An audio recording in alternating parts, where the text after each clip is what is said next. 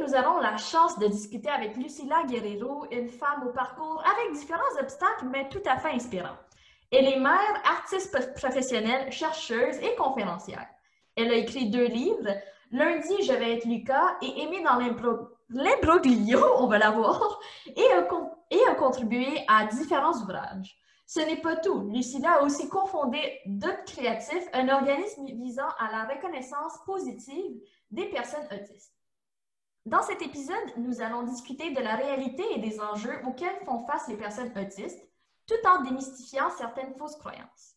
Nous allons aussi aborder les différences, entre les diagnostics chez les hommes et les femmes et de comment mieux soutenir nos connaissances et proches autistes. Accueillons chaleureusement Lucilla. Bonjour Lucilla, comment vas-tu aujourd'hui? Bonjour et merci pour l'invitation. C'est vraiment, je suis contente de pouvoir euh, collaborer avec vous. Ah, moi aussi, merci beaucoup. Euh, j'ai vraiment hâte de, voir de quoi on va. Euh, j'ai une idée de ce qu'on va dire, là, mais j'ai hâte de voir euh, qu'est-ce que je vais apprendre de nouveau aujourd'hui. Donc, justement, je, dois t'avouer que j'ai quand même fait mes recherches sur toi sur Internet. Donc, je vais quand même prendre le temps de, voir ce que toi, tu as à me dire justement à propos de ton parcours. donc, commençons avec justement une question de base. À quel âge est-ce que vous avez eu votre diagnostic euh, d'autisme, dans le fond? J'ai eu mon diagnostic à l'âge adulte quand j'avais 42 ans. OK, quand même. Donc, j'ai vécu euh, toute une grande partie de ma vie en me posant des questions à propos de moi, à propos de pourquoi je me sentais différente des autres personnes que je rencontrais, et pourquoi il y avait autant de malentendus pourquoi je recevais des reproches, pourquoi eh, je me disais pourquoi je suis bonne académiquement, mais je ne suis pas très bonne pour développer une conversation, des choses comme ça. Et j'ai beaucoup ressenti de la culpabilité. Je disais que je n'étais pas capable, que je n'étais pas l'auteur. Et, et j'ai fini pour faire une dépression à l'âge de 15 ans, une dépression très sévère, et suivie de, de l'anorexie. Ça a duré à peu près six ans, l'anorexie, pour être euh, bien guérie. Ensuite, il, se, sont suivis des années et des pensées suicidaires, des pensées de mourir, de dire pourquoi, euh, quel est l'essence de ma vie, pourquoi je suis ici. Et ça a été long. Et c'est quand je suis devenue maman, finalement, et, je me suis accrochée à la vie et j'ai trouvé qu'il y avait finalement un sens et, et, parce que la vie me donnait une responsabilité que c'était euh, m'occuper de mon fils et l'accompagner. C'est ça. Donc, euh, ben, premièrement, merci beaucoup pour, euh, pour d'en parler avec moi. Puis, je suis vraiment contente de. en fait, j'espère au moins que tu, tu, te sens mieux aussi dans tout ça, puis que tu as une meilleure idée de qu'est-ce qui se passe autour de toi. Là. Donc, ça, ça doit aider. Là. Donc, euh, ben, merci beaucoup. Puis, justement, euh, donc, si je me fie un peu à, ton parcours, toi, quand tu as eu tes premiers euh, contacts, si on veut, avec la santé mentale, tu ne vivais pas au Québec, n'est-ce pas? Non, c'était au Pérou. Je suis péruvienne. Ah, cool! Ben, c'est le fun d'en apprendre aussi sur les origines. Puis justement, là-bas, quand tu as eu tes, problèmes de santé mentale, mettons, est-ce que tu as eu un soutien adéquat? Comment ça se passait quand tu en parlais à tes parents? Euh, comment tu t'es sentie à cet âge-là aussi? Et j'avais pas beaucoup de euh, communication. Je ne mhm. m'exprimais pas beaucoup à propos de moi. Donc, ma famille, j'étais très sage, et je ne faisais pas de problèmes, j'étudiais, j'avais de bonnes notes. Et quand j'étais triste, je ne savais pas dire que j'étais triste. Je juste me mettais à pleurer, caché. Euh, je ne savais, je savais pas que je devais le dire. Non? Je ne savais pas ni comment le dire, ni définir, et, associer les mots tristes à ma tristesse. Donc, il y avait personne qui savait ce que j'ai accumulé comme ressenti, mais c'est à l'adolescence que c'est comme tout accumulé et explosé. Non. Mais quand j'ai commencé à être traitée eh, pour l'anorexie, et j'ai eu la chance d'avoir une bonne équipe qui eh, m'a écouté, qui je me sentais finalement écoutée, m'a beaucoup aidé aussi à m'exprimer. Cette personne qui c'était un psychiatre, je ne savais même pas c'était un psychiatre, et, mais et, il m'a beaucoup écouté quand je disais je ne veux pas manger. Il disait si tu veux manger une seule cuillère, c'est correct, je vais t'accompagner, je comprends ce que tu ressens et tout. Et comme ça, il m'a beaucoup aidé à réapprendre à manger. Mais sinon, par rapport à ma, mm, mes idées de, de, mourir, ça a été plus difficile eh, de trouver eh, un soutien. C'est difficile de, de, de, faire comprendre ça et quand moi-même, je ne le comprenais pas non plus.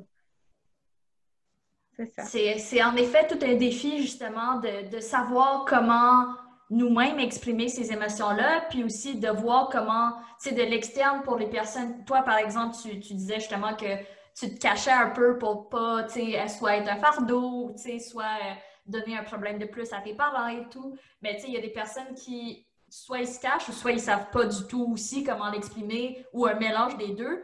Puis ça, ça devient quand même... Euh, ça devient quand même nécessaire avec le temps qu'on avance de savoir comment autant prévenir ça, mais aussi comment soutenir les personnes qui se trouvent euh, dans des situations euh, de soit troubles alimentaires ou des, pensées suicidaires. Donc, euh, donc merci beaucoup encore de, me parler de ça. J'ai hâte de voir la suite des choses. Puis, justement, pour revenir à, notre sujet principal, l'autisme, il y a beaucoup, euh, il, y a, certaines pensées qui, qui, qui, apparaissent autour justement de l'autisme, du spectre de l'autisme. Souvent, soit on associe ça avec le développement euh, tardif du langage chez les jeunes, soit on pense que c'est soit des jeunes qui sont handicapés d'une façon, ou on pense que c'est soit des surdoués, vraiment euh, des personnes exceptionnelles, des génies si on veut. Puis, c'est quoi l'autisme concrètement? C'est parce que, tu sais, on, on, associe ça avec des éléments, mais c'est plus, que, plus que juste des éléments ou des, des, situations précises. Oui, ça reste encore flou parce que eh, actuellement la science ne nous a pas consensus.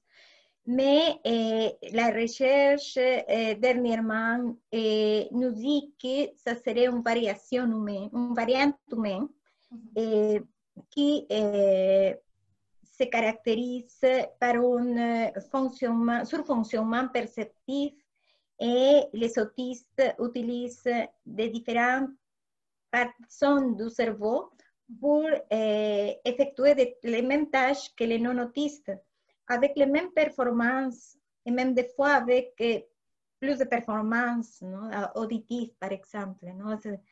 Et, et actuellement aussi, on sait que ce n'est pas une maladie certains chercheurs aussi affirment que ce n'est pas un trouble non plus. Il est vu comme une, comme une différence de fonctionnement. C'est un fonctionnement alternatif. Parfait, ça, ça, ça, me donne quand même une bonne idée. Puis aussi, là, tu parles de l'autisme en général, puis, mais plus spécifiquement, quand on parle de spectre de l'autisme, qu'est-ce qu'on veut dire par le spectre de l'autisme? La notion du spectre eh, veut expliquer que entre c'est très variable entre chaque personne autiste. et des fois, eh, on ne comprend pas bien la notion de spectre parce que des fois, on pourrait imaginer que c'est un spectre linéaire et, et j'aime l'expliquer avec la palette de couleurs. L'autisme, ce n'est pas une seule couleur en dégradé qui sepa qu'il y a une personne moins autiste et une personne plus autiste, non? C'est pas dans le sens linéaire. Et je crois que ça serait plutôt toutes les nuances de toutes les couleurs parce que chaque couleur représenterait une caractéristique et qui et ces caractéristiques vont eh, varier de personne à personne et aussi pour nous-mêmes, pour chaque personne au fil du temps. Et donc, la personne va se situer dans le spectre, dans, quelque part dans le spectre. Et c'est une position qu'on ne peut pas bien définir parce que c'est très abstrait, mais ça donne une idée de notre profil et surtout de nos besoins. Non? Quoi on a besoin, comment on peut nous soutenir, etc. Non? C'est quelque chose de vraiment très complexe et c'est très riche. Non? Les variations, c'est très riche. Mais la idée, c'est que de, de, de, dire qu'on il y a beaucoup, on n'est on est pas tous euh, pareils parce qu'on est autiste. Ok, parfait. C'est pas comme, mettons, une fracture de cheville. D'habitude, on a une idée à peu près qu'on met un plâtre, mais que, quand on a, un, a des, on a différents besoins qu'on est, qu'on a le diagnostic justement d'autiste, euh, si je comprends bien. Oui. Parfait. Puis justement, tu sais, tu me disais tantôt que c'était comme une variation un peu euh, humaine, si on veut. Est-ce qu'il y a une cause de l'autisme? Est-ce qu'il y en a une? Est-ce qu'on sait c'est quoi ou c'est vraiment juste... Euh, mais on ne sait pas non plus. Jusqu'à date, on ne sait pas. il, y a des il y a des théories, des hypothèses, mais on ne sait pas qui est la cause. et, mais on sait qu'on est autiste et on va mourir autiste parce que ça fait partie de nous, de notre fonctionnement. Et encore, la recherche essaie de comprendre. on n'est pas rendu à ça. Ben, tu, tu tu, tu l'énonces bien, ça, ça touche le fonctionnement, mais ça ne veut pas dire qu'une personne autiste a moins de fonctionnement que d'autres personnes, parce que souvent, justement, euh, je pense que récemment, tu as écrit un article de blog qui mentionnait comme quoi, ou ça fait quelques années, je, peut-être je me trompe, mais tu mentionnais comment euh, souvent quand euh, on pense que les personnes autistes ne devraient pas avoir d'enfants ou tout ce qui entoure ce débat-là. Je pense que, qu'est-ce que tu en penses par rapport à ça? Je veux dire, tu as quand même un enfant, tout semble aller bien. Donc, je trouve ça dommage qu'il y ait des personnes qui émettent des hypothèses comme ça en disant, euh, ça. Oui, parce que ça vient des de discours euh, qui, sur l'autisme à travers de l'histoire qui nous considéraient malades eh, qui nous considérait sans émotion, sans sympathie. Il y a eu de, beaucoup d'affirmations eh, déshumanisantes autour des personnes autistes. Et donc, eh, pendant longtemps, on croyait vraiment qu'on ne pouvait pas développer de l'empathie. Et, et, des fois, dans mon cas, je ne savais pas qu'est-ce que c'était la maternité. Donc, je n'exprimais pas mon désir d'être maman, je ne savais pas. Parce qu'on ne peut pas dire eh, j'ai vu quelque chose si on ne sait pas qu'est-ce que c'est. Qu'est-ce que c'est, oui, ok, je comprends bien. quelque chose. Donc, eh, moi, je ne montrais pas un intérêt à devenir maman. Mais quand je suis tombée enceinte et j'ai commencé à comprendre, à lire, à, j'ai commencé à à sentir mon bébé dans moi à la naissance, c'est comme si mon intuition, eh, mon instinct maternel se réveillait, se commençait à développer. Et donc, des fois, on pourrait penser ça. Il y a aussi eh, l'idée, on m'a dit directement, eh, les femmes autistes devraient se faire stériliser pour ne pas transmettre l'autisme. Mon Dieu. Parce que, oh, parce que vous n'êtes pas capable. Donc, oh, et c'est vraiment blessant. Je me rappelle, ça, ça, fait longtemps que une personne me l'a dit comme ça. Je m'attendais, j'ai bloqué, je ne savais pas quoi répondre dans le moment, mais c'est quelque chose de très violent qu'on entend.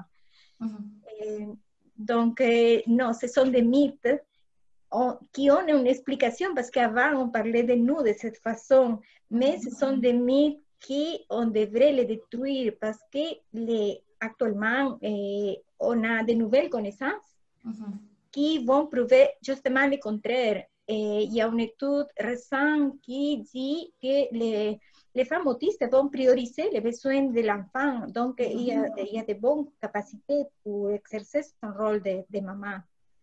Ce sont des, des, mythes qui maintenant eh, devraient eh, disparaître.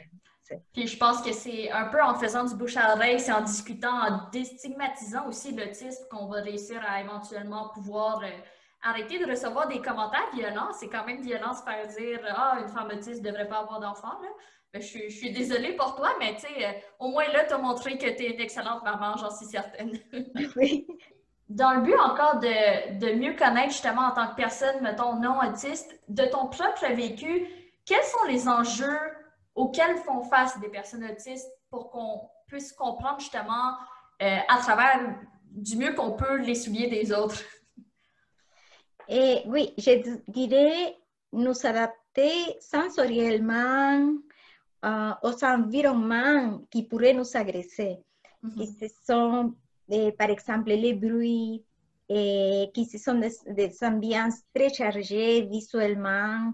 Et personnellement, par exemple, aller au centre commercial en, fin de semaine, prendre le métro, ou les bruits de l'autoroute, tout ça, ce sont des choses qui vont prendre mon énergie jusqu'à l'épuisement. Ça peut devenir eh, vraiment pénible eh, si je suis au centre commercial et eh, longtemps, qu'il y a beaucoup de bruit, beaucoup de mouvements de personnes qui se déplacent.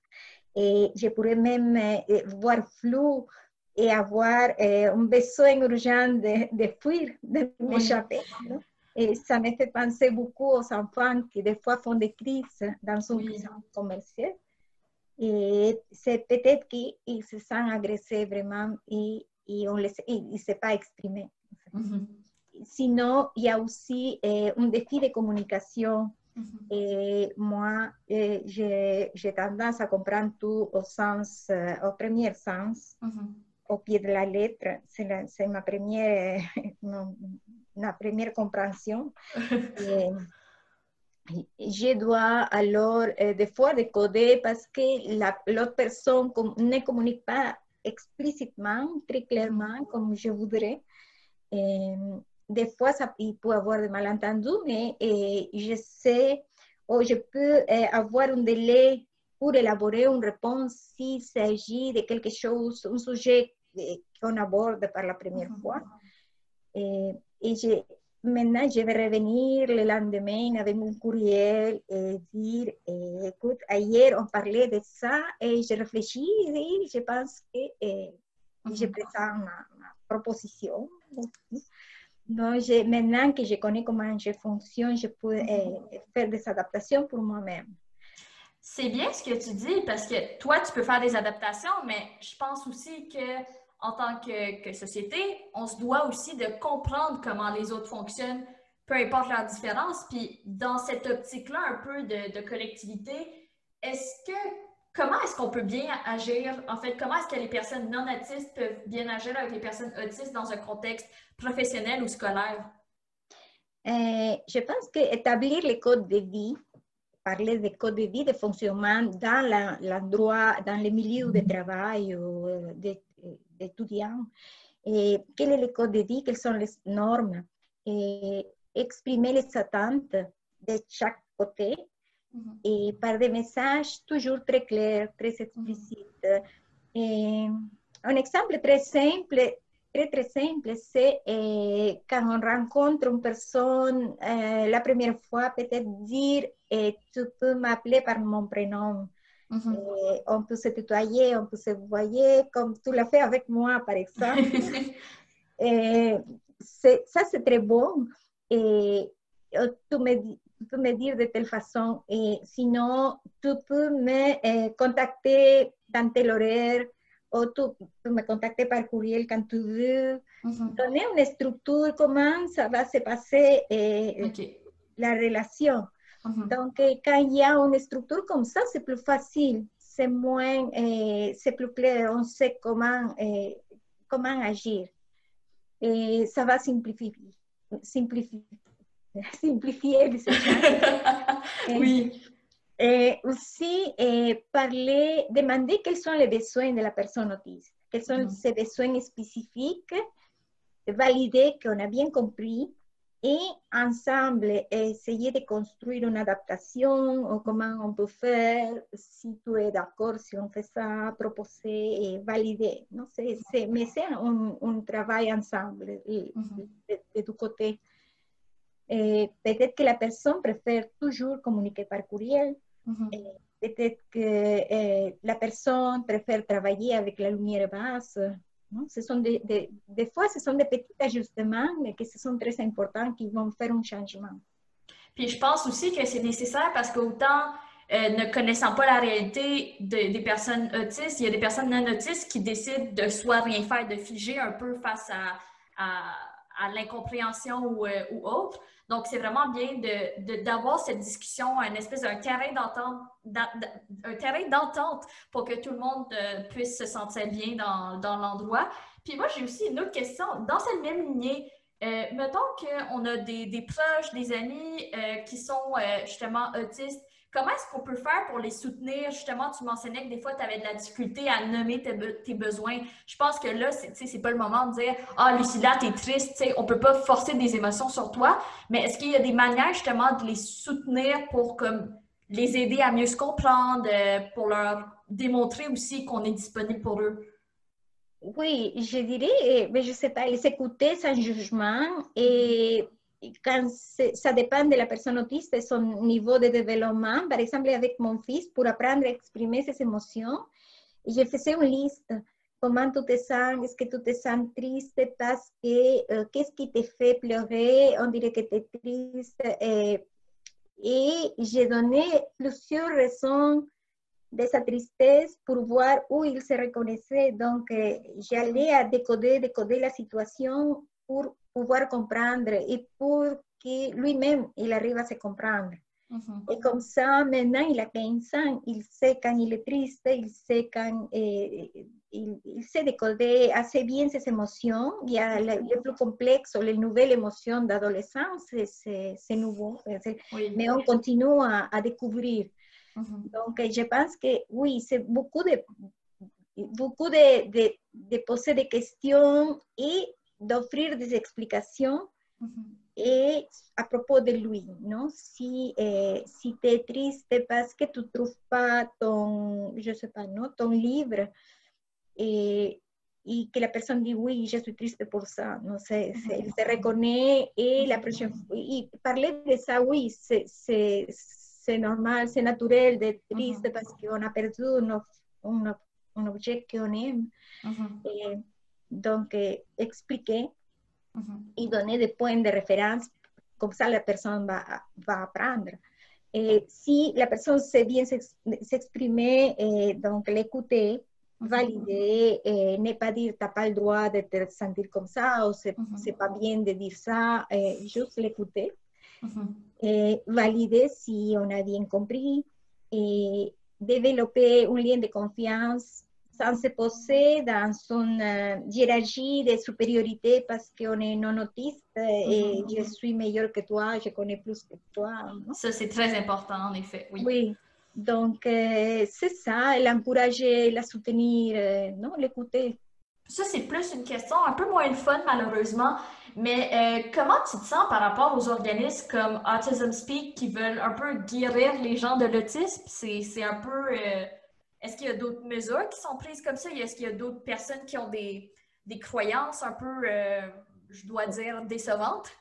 Oui, malheureusement, il y a encore des discours très négatifs et je m'oppose absolument à tout discours eh, négatif qui présente l'autisme comme une catastrophe, comme une eh, tragédie, comme quelque chose d'indésirable, parce que c'est offensif, c'est déshumanisant et ça favorise la stigmatisation, donc nous sommes souvent victimes, donc non, c'est vraiment, ce sont des discours qu'on devrait changer, c'est pour l'acceptation de un, mm -hmm. ça, fait partie d'une de, richesse? Et on doit apprendre à vivre les uns et les autres ensemble. Merci beaucoup, Lucilla, pour ton temps, ton énergie, puis toute ton implication. Je suis certaine qu'on a beaucoup à apprendre de toi. Donc, j'ai hâte de voir la suite de tes projets. Puis, euh, c'est ça. Donc, on, on a hâte de voir ça. Et merci à toi aussi et félicitations pour ton ce projet de, de, de balado et, et aussi pour ton implication, la même chose.